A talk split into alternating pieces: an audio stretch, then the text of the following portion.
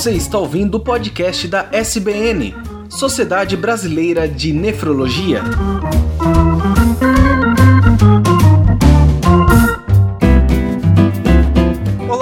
Sejam bem-vindos ao podcast da Sociedade Brasileira de Nefrologia. Eu sou Tarek Fernandes e hoje falaremos sobre IRA, injúria renal aguda e a Covid-19. Também como host desse podcast ao meu lado está a doutora Cíntia Vieira, que é diretora de políticas associativas da SBN e coordenadora do serviço de nefrologia do Hospital Ernesto Dornelles em Porto Alegre. Boa noite, doutora. Boa noite. Olá a todos. É um prazer encontrá-los no dia de hoje. E neste episódio temos como convidados especiais do Dr. José Suassuna, que é nefrologista, professor titular de nefrologia da Universidade do Estado do Rio de Janeiro e coordenador do Departamento de Insuficiência Renal Aguda da SBN, que inclusive já esteve conosco no episódio sobre intoxicação por dietileno glicol. Boa noite, doutor. Boa noite, Tarek. Boa noite, Cíntia. Boa noite, Emerson. E também, como convidado especial deste episódio, temos o Dr. Emerson Quintino de Lima, que é professor de Clínica Médica da Faculdade de Medicina de São José do Rio Preto e doutor em Nefrologia pela USP. Boa noite, doutor. Boa noite a todos. É um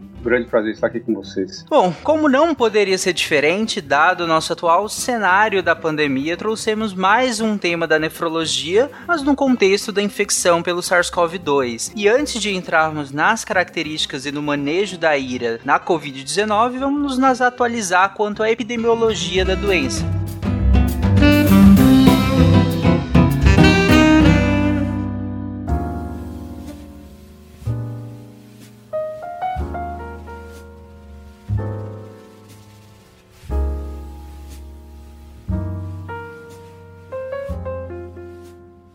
Pois é, esse é o nosso terceiro podcast sobre o Covid-19, pois trata-se de um assunto que tem preocupado a todos, né, de uma forma geral, e no caso a nefrologia, pois os pacientes renais sabidamente encontram-se no grupo de risco, juntamente aos idosos, aos diabéticos, hipertensos, para adoecer com esse vírus. Então, como o Tarek falou, acho que antes de nós entrarmos no assunto propriamente dito, renal, uh, seria interessante revisar de uma forma mais sucinta os dados epidemiológicos da patologia. Então, passo a perguntar para o Dr. Suassuna quais as suas considerações que ele tem sobre os dados epidemiológicos da doença. É, obrigado, Cíntia. É, a Covid-19 é, está evoluindo no mundo conforme as nossas piores previsões. Embora é, houvessem, é, houvesse várias teorias em relação a uma menor agressividade nos países tropicais ou situações que pudessem de alguma forma mitigar a gravidade da infecção quando ela migrasse para o Ocidente, esse cenário não se concretizou. O que nós estamos vendo é, é, vendo é uma mortalidade maior no Ocidente do que ocorreu na Ásia e isso tem impactado os serviços de saúde de uma forma extrema. É, países da Europa, como a Itália e a Espanha, na frente da gente, porque a epidemia está mais avançada também na América do Norte, particularmente no, no, no, grande centro de Nova York. Isso tem levado a uma exaustão da capacidade dos serviços de saúde em lidar com a grande, o grande contingente de pacientes acometidos por formas graves da doença. O contingente percentual é, não mudou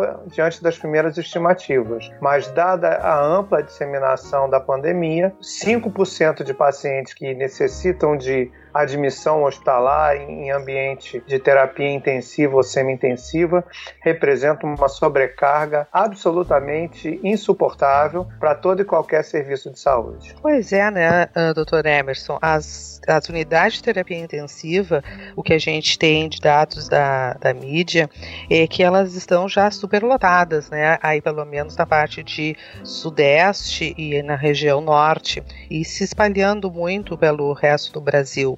Quais as considerações que o senhor te, percebe, tem a sua, a sua vivência diária com esses, esses pacientes? Como é que é a evolução desses pacientes nas unidades? É, como o Suassuna bem colocou, essa pandemia ela tem características diferentes de acordo com o local, de acordo com o país. No Brasil, pelo menos, como você bem destacou, uh, os serviços de saúde no norte uh, e principalmente no estado de São Paulo e no Rio de Janeiro estão bastante sobrecarregados. Uh, no interior de São Paulo, a depender da cidade, ainda nós não temos essa sobrecarga tão importante quanto vista nessas cidades que eu comentei.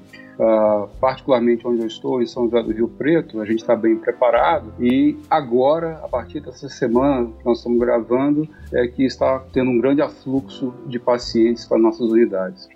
É, parece que assim essa mesma sensação que falou no, no, interior, aqui no Rio Grande do Sul, pelo menos em Porto Alegre, uh, também a situação não aparentemente não é tão grave, né, quanto aí do São Paulo e Rio e, e o resto lá de Ceará e Manaus. Aqui a coisa também é, ela está mais ou menos seguindo um curso, mas preocupante, mas não tão grave como está sendo nos outros locais. Mas uma coisa que intriga é que, não é que intriga, que a gente tem lido também, verificado, é que quando começou a, a se falar e se ver e espalhar a pandemia, se falava muito em respiradores, né? Falta de respirador, que o paciente começa com um quadro respiratório, e aí daquele 5% que piora, aí tem esse percentual que vai para UTI, e a preocupação com a falta de respirador, mas a gente não ouvia falar que estava com a preocupação de falta ou necessidade de máquinas de hemodiálise, como a gente tem ouvido falar agora, né? Então, acho que podcast de hoje é justamente isso. A, a ira, ela tá maior, ela, ela, a ideia que se tem é que não, não se tinha conhecimento ainda quando era na Ásia, e agora no, no Ocidente, que ficou mais tempo em evolução. Qual é a visão de vocês, doutor Suassuna? É, é, exatamente isso, Cíntia. É, é, Emerson e eu tivemos a oportunidade de coordenar uma nota técnica conjunta que da SBN e da AMIB, e naquele, naquele primeiro momento o que nós tínhamos eram basicamente as informações oriundas da, da China e da Ásia em menor, do resto da Ásia em menor grau. E chegou até a haver publicações dizendo que a, o rim não é, era poupado na Covid-19. É, isso, esse cenário não se confirmou é, quando a doença chegou no Ocidente e a incidência de injúria renal aguda grave, com necessidade de suporte renal artificial, é, se tornou um dos parâmetros é, mais decisivos em termos da capacidade dos serviços de atenderem a demanda dos pacientes. É, eu, eu tenho dito nas, nos últimos dias que para lidar com a Covid-19 é preciso um combo. É o combo respirador, bomba de infusão, é, medicamentos sedativos como curare e drogas anestésicas e hemodiálise. E monitor é multiparamétrico. Se você não consegue fazer esse combo, minimamente, na medida em que hoje em dia a doença se espalhou para todas as instituições de saúde, não, elas não, ela começou restrita aos hospitais que atendiam aos. A, doença entrou no Brasil pelas pessoas que viajavam para o exterior e, obviamente, isso concentrou em pessoas de classe média e classe média alta. É, agora a epidemia chegou, pelo menos em Rio e São Paulo, e como você falou, no norte é, é Pará, Manaus, é Amazonas e Ceará agora ela chegou em contingentes maiores da população. E não adianta você ter uma cama hospitalar, que é só uma cama, você precisa ter esse combo que inclui equipamentos e pessoal treinado. A gente tem visto que é, a necessidade tem feito que profissionais com menor treinamento e tanto de medicina como de enfermagem tenham sido colocados no cuidado direto desse paciente e que é, a atendida a demanda do respirador surgem outras necessidades como bombas de infusão, monitores, máquinas de diálise e curare, por exemplo. E, infelizmente isso tem sido explorado é, por alguns comerciantes menos escrupulosos que têm colocado um sobrepreço absolutamente intolerável na aquisição dessas necessidades. Exatamente, isso é absurdo, né? É, realmente, esses dados que você comentou, Suassuna, eles mudam praticamente a cada semana conforme a gente vai tendo maior conhecimento uh, da doença. Né? Se falava que injúria renal aguda cometia 5% apenas dos pacientes no início da pandemia, e parece que é mais do que 20%, 25%, existem relatos até de mais que 30% de pacientes com injúria renal aguda e particularmente com necessidade de diálise, tem estudos de mais de 25%. Então, eu acho que dos dados que eu vi recentemente recentemente, tem uma plataforma inglesa que é atualizada quase semanalmente, e eu estava revendo essa semana os dados uh, de 5 mil, mais de 5 mil pacientes, isso com, uh, com dados de pelo menos 24 horas de internação em terapia intensiva, 23% desses pacientes precisaram de suporte dialítico. Então não é pouca gente que precisa de, de atenção. Então, como a gente estava comentando no início, uh, eu estou preocupado com máquinas de diálise sim, mas uma outra coisa que me preocupa não é só apenas máquina de diálise, é pessoal treinado, principalmente de enfermagem, para poder tocar essas diálises nas terapias intensivas. Então, hoje eu estou, sinceramente, imediatamente mais preocupado com pessoal treinado do que com máquina de hemodiálise. E há relatos, como tem na, na mídia leiga, uh, de falta de máquinas de diálise, principalmente em Nova York. Mas no Brasil, vocês têm percebido falta de máquinas? Nas Sim. unidades aqui, uh, aí no Rio de Janeiro, Suassuna? Olha só, é, são, são vários cenários diferentes. Eu tenho a oportunidade de lidar com o cenário de um serviço é, de governança privada, que tem um, uma, uma, certa dinâmica, e com o cenário, na Universidade do Estado de Janeiro, um serviço de governança pública. E, e, a epidemia, ela não poupa a classe social em termos de incidência, em termos de agressividade, mas ela tem discriminado em termos de acesso aos serviços de saúde. Né? Então, é, a, a, as entidades ou instituições médicas é, privadas, elas, de uma maneira geral, têm conseguido atender a demanda é, de equipamentos, embora é, nas últimas 48 horas aqui no Rio de Janeiro, é, e eu tenho uma colega de turma que passou por isso, é, os serviços de saúde não têm mais vagas para atender doentes que são doentes que têm um, um, um, um plano de saúde suplementar. É, há notícias na imprensa leiga, eu não tenho acesso aos dados, mas que existem mais de 300 pacientes é, em unidades de pronto atendimento ou pronto-socorros ou unidades de emergência aguardando vagas em instituição pública para internação. E o que a gente tem visto na É, que recebe esses doentes de forma é, através do sistema de regulação, quer dizer, não, não, a gente não interna os doentes é, que chegam na instituição, a gente interna os doentes que são enviados pelo sistema de regulação. Essas pessoas estão chegando extremamente doentes e, e muitas delas numa fase já avançada é, de disfunção orgânica, que não é só a Covid-19, já são as complicações da Covid-19.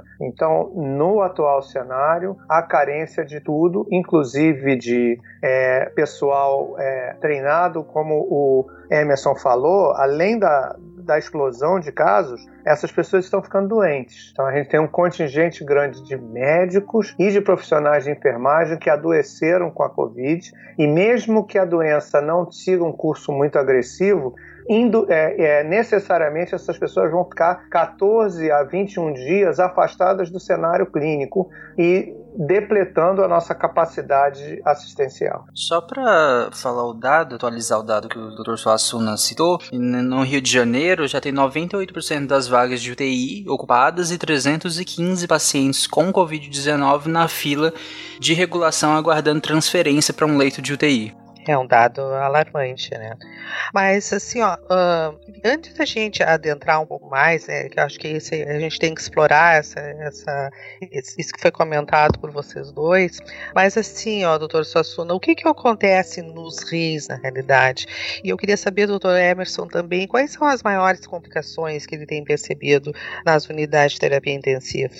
Mas assim, e o rim? Que, por que que acontece isso? Para quem está nos ouvindo entender, né? Que começou com quadro respiratório e aí nós estamos falando em rim. É, é uma pergunta excelente, Cíntia, porque na realidade, se eu tiver que responder isso de uma forma muito simples, eu diria que eu não sei. Né? A gente tem várias informações é, complementares e como, tu, como numa doença tão complexa como a Covid, eu acredito que a, a disfunção renal tenha várias origens, ou é, aquele jargão que a gente diz que é multifatorial. A gente tem dados de agressão direta ao rim é, pela Covid-19, existem os dados das necrópsias minimamente invasivas do professor Paulo Saldiva na Universidade de São Paulo, Paulo. Eu tive a oportunidade de ver uma apresentação dele em que ele mostrava esses dados, mostrando efeito é, necrose tubular aguda, efeito citopático direto, é, pouquíssima lesão é, inflamatória, a não ser o que era secundário, não tinha evidência, pelo menos nas 13 primeiras é, necrópsias que ele obteve tecido renal, é, de é, é, sinais de microtrombose é, da, da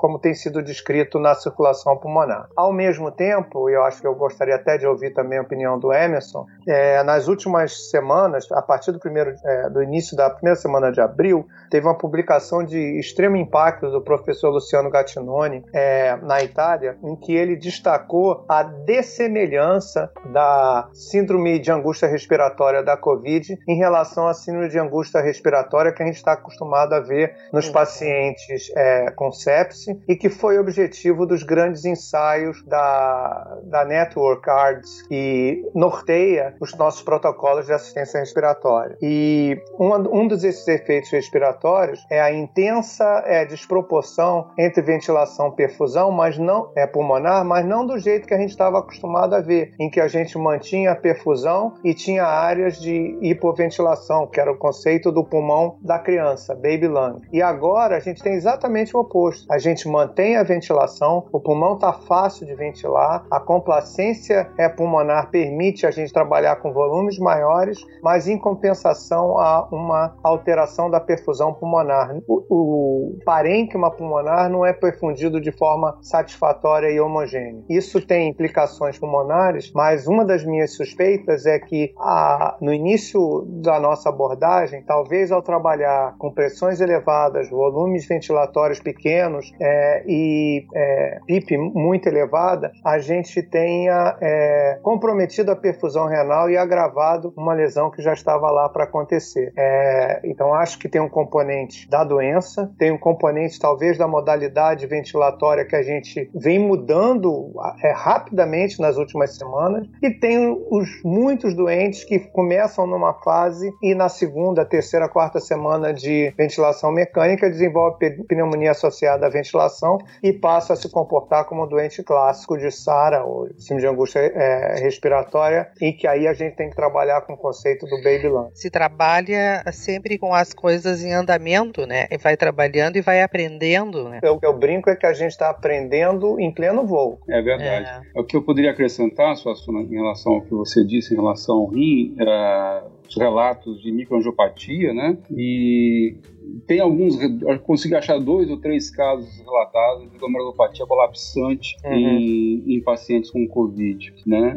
É, isso aqui a gente pode acrescentar. Do ponto de vista clínico, assim, de beira de leito, né, a gente tem visto muita proteinúria e, e hematúria, né, dos casos que a gente acompanhou aqui na instituição, na FAMERP, uh, mais da metade dos pacientes tiveram hematúria ou, ou proteinúria, que é uma coisa que vem sendo descrita uh, realmente. Agora, se isso é da doença de base do paciente de diabetes, hipertensão, ou um fenômeno transitório da inflamação levando a microalbuminúria transitória, a gente não tem certeza, né? Mas talvez tenha lesão, talvez não, tem evidências de lesão direta do vírus realmente no. Deixa eu tentar é, a, a, acrescentar uma coisa, é que eu acho que o Emerson falou que é importante. Como essa doença tem essa, essa preferência por pessoas de faixa etária mais elevada, é, a gente tem as comorbidades tradicionais que ocorrem acima dos 60 anos como substrato da Covid. Então, são doentes que já têm hipertensão, já têm disfunção cardíaca, já têm nefropatia prévia, já têm diabetes. Então, é, a gente está somando uma agressão em cima de um rim que não era inteiramente saudável para começar. Então, esse é um contexto. E a outra coisa é que a gente está tão assoberbado, pelo menos aqui no Rio de Janeiro, é, para vocês terem uma ideia, hoje de manhã tinham 112 pacientes com Covid internado no Pedro Ernesto, que é o hospital da UERJ. É, isso leva a uma sobrecarga tão grande de trabalho que eu confesso que a gente está coletando os dados, mas a gente ainda não está olhando para quem está com dois de creatinina ou com proteinúria, uhum. porque a gente está, no momento, preocupado em não esgotar a nossa capacidade assistencial. É, isso é importante, isso mostra mais uma vez, Fassuna, que a, a pandemia é diferente mesmo dentro de um estado como São Paulo, no próprio Rio de Janeiro. Né? A gente tem menos casos hoje em São José do Rio Preto, talvez por isso que a gente conseguiu levantar com alguma certa calma. Mas eu confesso que nos últimos dois dias, tá certo, a gente tem trabalhado bastante com esses doentes com insuficiência renal. Assim, traduzindo para quem está nos ouvindo, porque também é, uh, esse, o podcast, é, quem ouve também a população leiga, vocês estão dizendo então que o caso que é mais leve, que tem uma creatina de 2, esse aí não está nem sendo, não pode nem ser analisado bem a fundo o que está acontecendo. Tem outra, a, a urgência é maior da quantidade de casos que existem, né, de fazer uma análise crítica assim em cima desses dados. É, mas só queria talvez fazer uma ressalva em relação ao que o Suna comentou em relação ao valor de creatinina, é que, pelo menos eu tenho visto uh, nos casos que a gente atendeu, é que uma ira parece ser uma ira mais precoce em relação à internação na UTI e às vezes a creatina não subiu tanto ainda e o paciente já tem uma insuficiência renal, assim, uma injúria renal aguda bem importante e ainda nem deu tempo de ficar de subir a 2 de creatinina, às vezes 1,5, 1,8 de creatinina, uma lesão pulmonar aguda grave e eventualmente oligúria ou até anúria importante. É, é, é, é só, só elaborando em cima disso, é, teve um artigo muito influente que falou dos fenótipos da COVID. É, e falou nos fenótipos clínicos gerais. É, mas existem fenótipos clínicos também em relação ao rim. Então tem os pacientes que não têm essa, essa oligúria precoce que a gente acaba tendo que é, colocar em, em, suporte renal artificial é logo no início. E, e esses pacientes que eu estou descrevendo são aqueles pacientes que evoluem de uma forma mais arrastada. Indolente. Uhum. É, esses dados serão analisados eventualmente quando a gente tiver a oportunidade de dar uma pausa e olhar para trás. Exatamente. É, existe uma, uma publicação da Itália e que a gente ainda não teve a oportunidade de, de confirmar que, embora haja essa ira precoce, esses doentes têm um, um melhor prognóstico. E a ira tardia, que ocorre no contexto do fenótipo da hiperinflamação, essa traz um prognóstico muito ruim e que normalmente, porque já está associado a um paciente que já vem sob metilação mecânica prolongada, tende a ter uma mortalidade da ordem de 70% a 90%. Isso tem sido repetido aqui no Rio de Janeiro, mas ainda não, não dá para é, elaborar em termos de percentuais e análises mais, mais cuidadosas.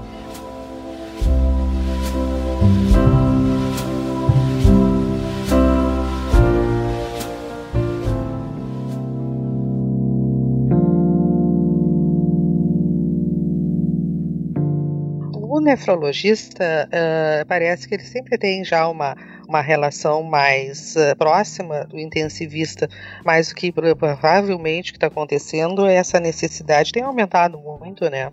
Porque é importante para o intensivista que está ali avaliando e acompanhando o paciente, já com essas pequenas alterações, já ter esse esse contato com o nefrologista? Isso é super importante que você comentou, assim, porque acho que nessa pandemia e na intenção talvez de poupar profissionais, uso racional de equipamentos de proteção, essa interação entre o intensivista e nós que somos, eu sou a sua intensivistas e nefrologistas, acho que isso é primordial. Né? Pelo menos na instituição onde eu trabalho, a estratégia foi, pelo menos nesse primeiro momento, de não expor o nefrologista na terapia intensiva desnecessariamente. Então, o que a gente tem feito de estratégia é, são chamadas por videoconferência diária, pelo menos, uhum. pelo menos uma vez ao dia, tá certo? Uh, o, hospital que eu trabalho tem todo o sistema de prontuário eletrônico e as informações à mão, no celular, no tablet, no computador, diariamente, e a gente consegue ver a certa distância como o paciente está evoluindo. Não é o ideal, mas pelo menos foi a estratégia que nós elaboramos para poder uh, diminuir a exposição né? dos profissionais. Poupar o profissional, né? Voltando do que estavas falando, que o Suassuna falava antes, a importância da dos profissionais que tão, estão lidando diretamente, tanto a enfermagem quanto médicos que estão adoecendo, então tem que ter alguma forma de maior proteção, né? Sim, então, é, realmente. Sem dúvida. Eu só ia comentar que nós colocamos essa estratégia na nota técnica que foi publicada, e o que aconteceu é que quando uma unidade de terapia intensiva passa a ter mais do que um, um certo quantitativo de pacientes com injúria renal aguda associada, isso não dá mais para ser mantido. O intensivista é não tem tempo para dar atenção na videoconferência e, e, e há uma sobrecarga de trabalho. Então, nós é, tanto no serviço de atividade privada como na nossa é, instituição pública, que é a UERJ, isso não pode mais ser mantido. O nefrologista agora tem que entrar, porque, é, só para vocês terem uma ideia, eu estava hoje de manhã na instituição privada que eu, que eu coordeno com 25 pacientes em diálise com Covid, e na instituição pública que eu também coordeno, eu estava com mais de 20 pacientes em diálise com Covid. É, aí a estratégia falha, não tem jeito, o nefrologista tem que entrar. E o método dialítico, qual tem sido melhor? Existe algum? É o contínuo? Pode ser um método convencional? porque geralmente o paciente que está mais grave se, se, se, busca o contínuo. Mas como foi falado inicialmente, a dificuldade de, de, aparelhagem aí já se torna um pouco mais difícil, né? Pelo menos na, na os serviços públicos. Então, mas existe algum método que vocês uh, escolheriam de preferência? Eu gostaria de escutar você primeiro, Suassuna. O que, que você pensa a respeito disso? é, é, pois é, é, é, é, o mundo real, é o ideal e o mundo real, né? É. então, assim, uma das características, além do que eu falei em termos da, do, do, da complacência pulmonar, é que esses doentes não são doentes, eles podem ter uma septicemia viral, mas eles não são doentes exatamente iguais aos pacientes que têm uma septicemia bacteriana. Então, a, o grau de instabilidade hemodinâmica, pelo menos nos pacientes que chegam com Covid puro, que não tem pneumonia secundária, ele tende a ser relativamente preservado é, e eles precisam de doses baixas de drogas vasopressoras, muito mais pela colocação em suporte ventilatório e sedativos, né? Sim. Então, esses doentes doentes conseguem ser manejados com técnicas mais é, menos convencionais. convencionais, o que a gente convencionou porque é fazer diálise de 5 horas nesses doentes que permitem, porque embora eles não estejam é, gravemente instáveis do ponto de vista hemodinâmico, eles são extremamente hipercatabólicos. É impressionante como o fósforo aumenta assustadoramente de um dia para o outro, assim como a ureia, mesmo fazendo é, diálise diária. Então, eles têm um hipercatabolismo muito importante, aí, obviamente, as necessidades geradas por suporte nutricional e, e todo o resto. Então, alguns doentes a gente consegue manter essa estratégia. Por que 5 horas? Porque cabe dentro do turno da enfermagem. Então, eu, com um turno de 12 horas da enfermeira, do, do técnico de enfermagem, eu consigo atender dois pacientes. A gente também tem utilizado a estratégia é, de utilizar as osmoses reversas portáteis duplicadas, que aí eu também posso fazer uma diálise de tempo maior do que 5 horas em quem precisa, de 8 a 10 horas, mas aí eu tenho um técnico só atendendo a dois pacientes, porque esses a gente está com equipes reduzidas por adoecimento da, da força de trabalho. So, Suassuna, mas só uma pergunta técnica nesse meio tempo. Essa osmose que dá para dois, ela te dá vazão de água suficiente? Ah, ela é feita para isso. Existem alguns fornecedores. É para ser feita, é feita para isso, mas às é vezes feita na prática não é assim, né? Não, mas como a gente não trabalha com é, diálise convencional, a gente trabalha com fluxos menores de dialisado, porque são procedimentos prolongados, a osmose dá perfeitamente para atender quem está trabalhando com 300 ml por minuto de fluxo de dialisado. A gente não está ah, tá. trabalhando tá. 500 ou 800. 500 nesses é. doentes que a gente prolonga o método. É, no serviço público, eu não tenho é, acesso a equipamentos dedicados para diálise é, é, contínua. O que a gente faz é a diálise contínua com fluxo lento com equipamento convencional, é, uhum. quando é absolutamente necessário. Tem sido raro, porque, como eu falei, esses doentes não têm, a não ser quando eles ficam realmente sépticos por, é, tardiamente, esses doentes têm uma tolerância hemodinâmica um pouco melhor. Eu queria ouvir um pouquinho a experiência do Emerson também é, em relação a isso, porque não é o ideal, mas é o que a gente conseguiu fazer. A gente está satisfeito com essa estratégia, que eu diria temporária, como eu falei, as coisas vão mudando a cada semana. Não foi a nossa primeira estratégia, mas eu também não sei se daqui a algum tempo ainda vai ser possível usar sim, essa estratégia. Sim, sim. É, o, que, o que acho que a mensagem que eu gostaria de passar, acho que nesse momento não dá para inventar muito, né? Eu diria. Se um serviço não está acostumado a fazer diálise contínua ou faz diálise contínua numa escala muito baixa, não adianta querer começar a fazer diálise contínua nesse momento. Uhum. Né? Eu acho que tem que uh, adequar a sua situação realmente da, da sua estrutura, do seu parque de máquinas. Né? O que eu, outra, outra coisa importante é que a estratégia dialítica ela pode mudar de acordo com a necessidade do paciente. Pode começar com diálise contínua, passar para métodos prolongados de diálise e, num cenário onde o dente está mais estável, continuar fazendo diálise intermitente convencional. Né? O que a gente começou, pelo menos na instituição aqui, foi fazendo diálise contínua. E eu fiquei muito preocupado com, no começo, porque em relação ao insumo para diálise contínua, uhum. fiquei preocupado em, de uma hora para outra, eu Faltar. acabar com o insumo de diálise contínua, de banho, de linha, enfim, uhum. e não ter como repor isso uh, imediatamente. Então a gente mudou e a gente tem feito diálise prolongada, SLED, tá certo? De 8 horas uh, para esses pacientes, pelo menos os mais graves, com droga vasoativa internados em, em terapia intensiva. Uh, outra coisa, outra, outro ponto importante que a gente acabou não comentando foi a questão de anticoagulação. Pois é. Né? é que, pelo menos na diálise contínua, no primeiro momento a gente estava trocando filtro com menos de 36 horas. Eu confesso que eu fiquei até preocupado se o protocolo de anticoagulação estava adequado e aí a gente começou a ver mais, mais e mais casos de relatos semelhantes a, a esse. E outra coisa que você comentou que eu queria reforçar é o hipercatabolismo. Né? Isso tem sido muito frequente.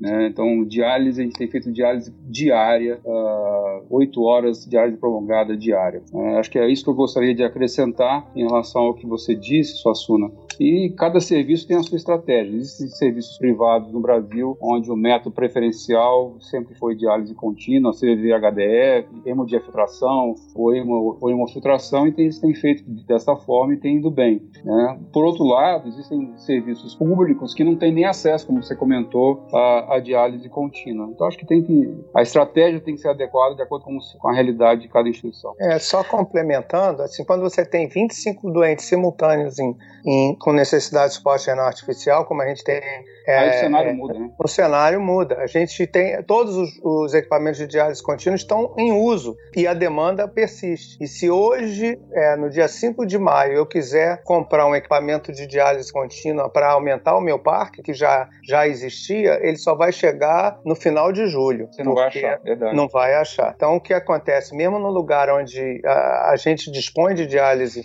é, contínua com equipamento dedicado, está esgotado. A gente não, a gente usa todos os equipamentos e ainda assim tem que utilizar estratégias adicionais para continuar atendendo o, os outros pacientes que, ou como, como o Emerson falou, a gente tem usado muito diálise prolongada, mas eu, eu, a gente tem usado muito essa diálise com fluxos convencionais de 300, 200 e, pouco de sangue, o catéter da DER e 500 ml por minuto de dialisado. E, e esses doentes, surpreendentemente, da mesma maneira que a, a estratégia ventilatória é mais mais, antiga é capaz de ajudar, eles surpreendentemente se mantêm estáveis e a gente consegue dar é, um tratamento adequado.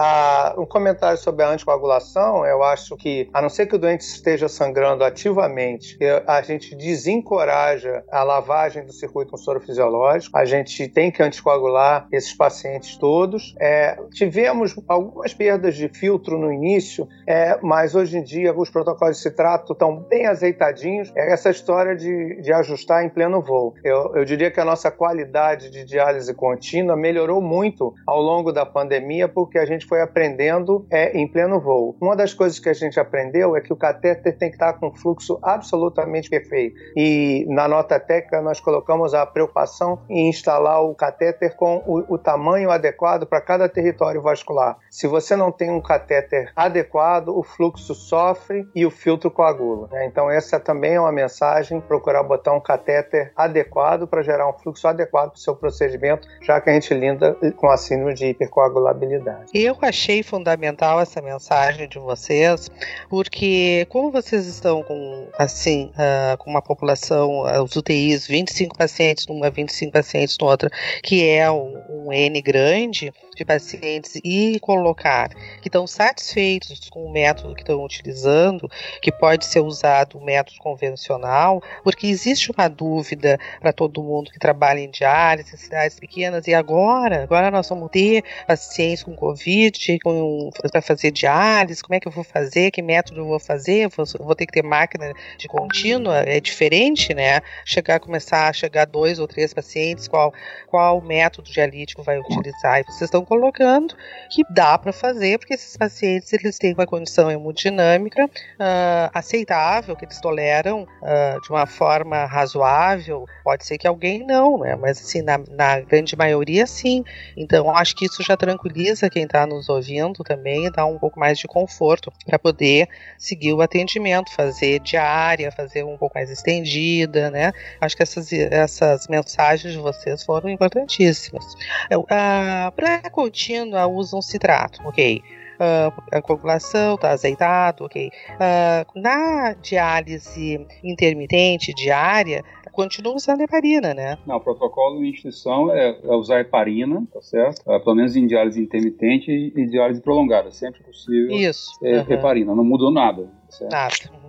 Mas não é, precisaram gente... aumentar a dose de anticoagulante, nada. Não, a gente só precisou ter uma atenção maior. É, numa instituição que eu trabalho, a gente usa heparina convencional, na outra a gente usa heparina de baixo peso. Mas eu acho que o importante é que o Emerson falou: não é hora de inventar. Se você sempre funcionou dentro de uma norma e está bem adaptado a ela, sua enfermeira-chefe está adaptada, seus técnicos de enfermagem funcionam bem dentro daquela norma, não precisa mudar, não deve mudar, porque aumenta o risco de de, evento adverso.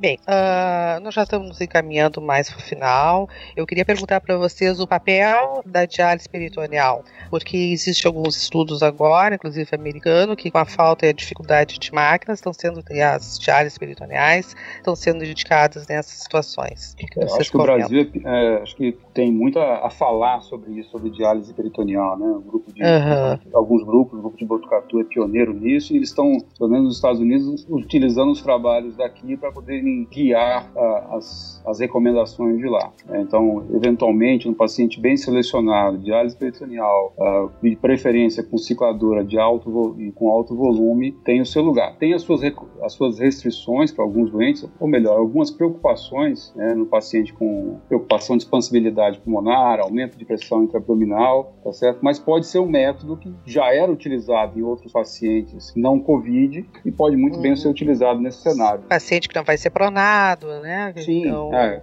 tem algumas suas indicações, né? É, nós estamos desenvolvendo um protocolo na UERJ, na realidade é um protocolo de pesquisa, em que a gente está selecionando a diálise peritoneal com instalação de catéter por técnica de pra, exatamente para não é, prender os equipamentos para os pacientes que já estão em processo de desmame ou, ou, a gente não tem nenhum paciente implantado. A gente colocou isso dentro do comitê de ética que está aguardando, já temos toda a, a preparação para isso, mas vamos começar esse protocolo liberar o equipamento de diálise para os pacientes de fase aguda e na hora que a, a preocupação pulmonar em termos de é, é, é, insuficiência respiratória já esteja menos aguda, a gente fazer a conversão é, para esses doentes para a técnica de diálise peritoneal automática.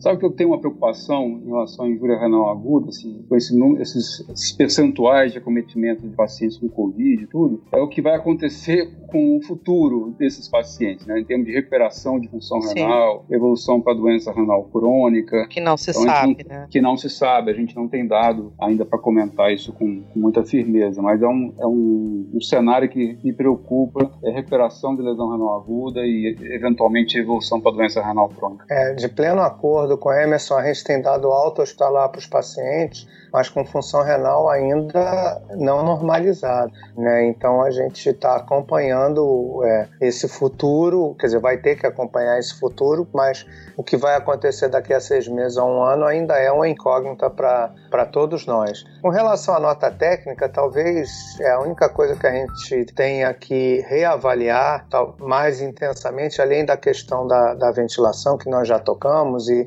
e das, das estratégias de diálise é, tem relação com a recomendação inicial da Surviving Sepsis é, Campaign, que falava que a gente deveria restringir líquido para esses pacientes, já que eles teriam um padrão de síndrome de angústia é, respiratória é, grave. E, e na medida em que a gente vê é, nas histologias, aquele empilhamento de hemácia, a possibilidade de lesão endotelial primária, e muitos desses doentes têm respondido a volume de uma forma melhor do que a gente espera num paciente com SARA, já que a doença não está no intestino pulmonar, a doença está no endotélio. Talvez a gente tenha que reformular a questão da reposição volêmica, que a gente foi por um lado na nota técnica e é, esses doentes se mostraram extremamente heterogêneos e no momento não dá para fazer uma recomendação recomendação precisa é, de uma estratégia ou outra. Cada doente vai ter a sua estratégia particular. Perfeito. Vamos ver, assim, vocês têm alguma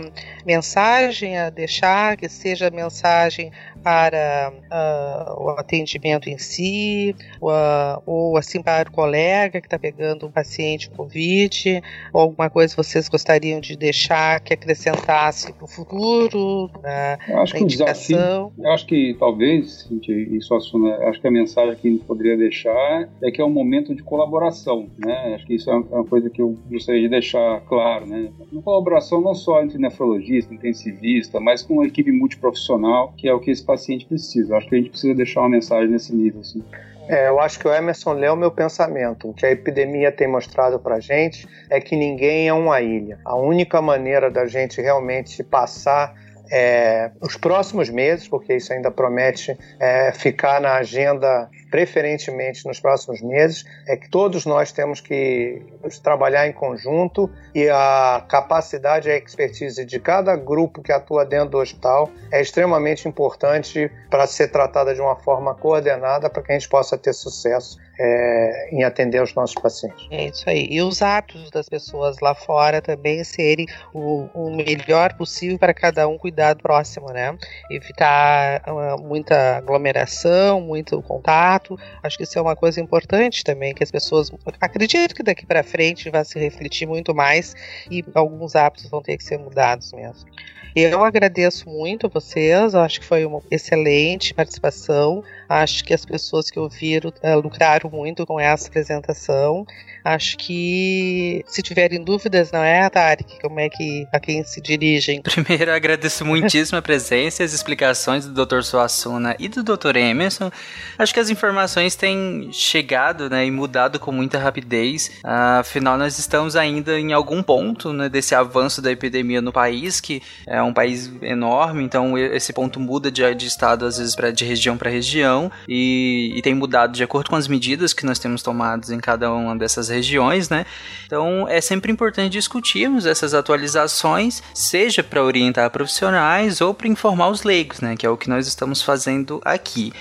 Por fim, eu convido os ouvintes a acessarem o site do Deviante, que é deviante.com.br, e comentarem na postagem desse episódio, aí sejam críticas, elogios ou mesmo dúvidas que tenham é, surgido ao longo do episódio que ainda tenham restado ao final. Além disso, acessem o site da SBN e o Twitter da SBN, que é SBNNefrologia, Lá, inclusive, estão sendo publicados os comunicados e os posicionamentos né, de diversos departamentos da SBN diante dessa pandemia, as notas técnicas, né, como uh, uma delas que embasa o que nós estamos discutindo aqui hoje. Bom, é isso, um abraço e até o mês que vem com um novo tema da Sociedade Brasileira de Nefrologia. Tchau, gente. Tchau, muito obrigada a todos. Tchau.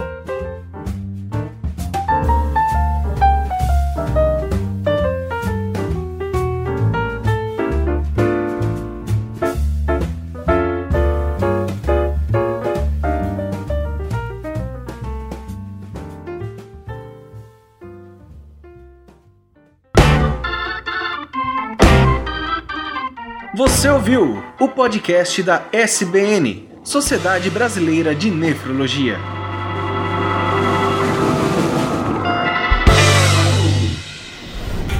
Este programa foi editado por Tapcast. Edições e produções de podcast.